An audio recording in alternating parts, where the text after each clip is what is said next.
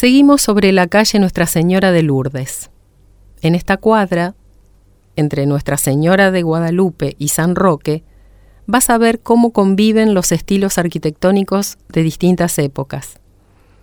Te proponemos que prestes atención a las puertas, los detalles en las placas y sobre todo que mires hacia arriba. Hay obras magníficas. Vas a ver el mausoleo de la familia Iturraspe Rodríguez que está revestido en mármol y tiene dos figuras grandes hechas en relieve en bronce. El trabajo es del escultor Héctor Rocha, artista argentino que vivió entre 1893 y 1964. Se formó en Europa y fue discípulo del célebre escultor Torcuato Tasso.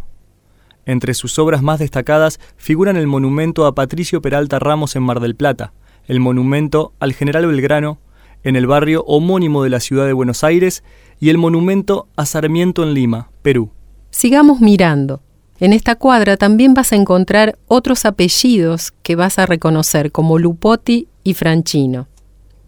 Cristina y Lucía Boero eran hermanas y contrajeron matrimonio con Domingo Franchino, herrero, y Carlos Batista Lupotti, de oficio molinero. Cuando el grupo familiar se instaló en la ciudad, decidieron encarar juntos el desarrollo del molino Franchino Lupotti, hoy conocido como El Molino, fábrica cultural. En 1895 instalaron el molino en la esquina de Boulevard Galvez y Rivadavia, a la vera del ferrocarril francés que posteriormente extendió un ramal dentro del mismo predio. Se llamaba Molino Ciudad de Santa Fe. En esa época, compraron las primeras máquinas a vapor y el transporte de harina y la recepción de cereales comenzó a realizarse a través del ferrocarril y por vía fluvial. El comercio se expandió a Corrientes y Paraguay, mientras que los carros tirados por caballos repartían más de 10.000 kilos de harina diarios en una ciudad rodeada de chacras y potreros.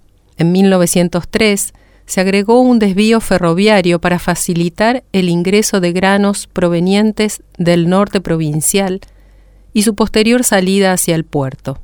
A partir de 1905, la firma pasó a ser Franchino Lupotti y en 1926 Lupotti Franchino Limitada Sociedad Anónima Industrial y Comercial.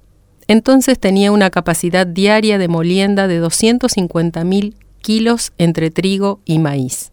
Con el paso de los años, el mercado y la empresa fueron cambiando hasta que cerró sus puertas a principios de los 90.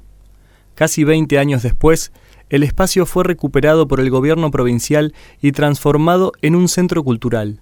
Sigamos recorriendo los nombres de los panteones. En la mano de enfrente vas a encontrar el de Luciano Leiva, gobernador de Santa Fe entre 1894 y 1898. Lo vas a ver porque es blanco. Mucho antes de llegar a ese cargo, y con solo 18 años, en diciembre de 1867, forma parte de la revolución contra el gobierno de Nicasio Oroño.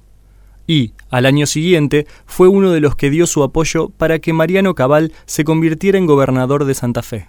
El 14 de abril de 1878, Leiva, junto a la juventud opositora que integraba, decide hacer una revolución contra Simón de Iriondo. Pero el levantamiento fracasa y los rebeldes huyen hacia el norte de la provincia a las higueritas, donde son derrotados definitivamente. Ese fue el golpe fuerte para Leiva, que decide instalarse en Buenos Aires hasta que se calmen los ánimos. En 1888 regresa al ámbito político de Santa Fe y es electo senador provincial por el departamento Iriondo. Dos años después, aceptó el ofrecimiento del gobernador Juan Manuel Caferata y se convirtió en ministro de Gobierno, Justicia y Culto. Al producirse la Revolución Radical de julio de 1893, hubo cambios en el gobierno, y el gobernador Mariano Candiotti, el gobierno de los 21 días, pide su arresto. Fue detenido mientras viajaba en tren hacia Buenos Aires, cuando llegaba a la estación de Varadero. Luego de unos meses convulsionados para la política santafesina, en octubre de 1893, José Vicente Zapata fue designado como nuevo interventor y define llamar a las elecciones al año siguiente. Esta vez, Luciano Leiva fue elegido como nuevo gobernador y asumió el 18 de febrero. Luego de su paso por la gobernación provincial, fue diputado nacional en los periodos 1898-1902 y 1910-1914. Y al finalizar su segundo mandato, se recluyó en su estancia de Naré, provincia de Santa Fe, donde falleció a los 85 años, el 21 de mayo de 1935. Sigamos. Llegando a la esquina vas a encontrar una construcción que resalta por sobre las demás. Este panteón lleva el nombre Racine inscripto en la parte superior. Esta obra se construyó en 1925 y cuenta con una estructura de grandes bloques, planta rectangular y una ornamentación destacada. Cuando termines de disfrutar de las joyas arquitectónicas de esta parte, te invitamos a tomar calle San Roque hacia el sur. Cuando lo hagas, pasa a la próxima pista.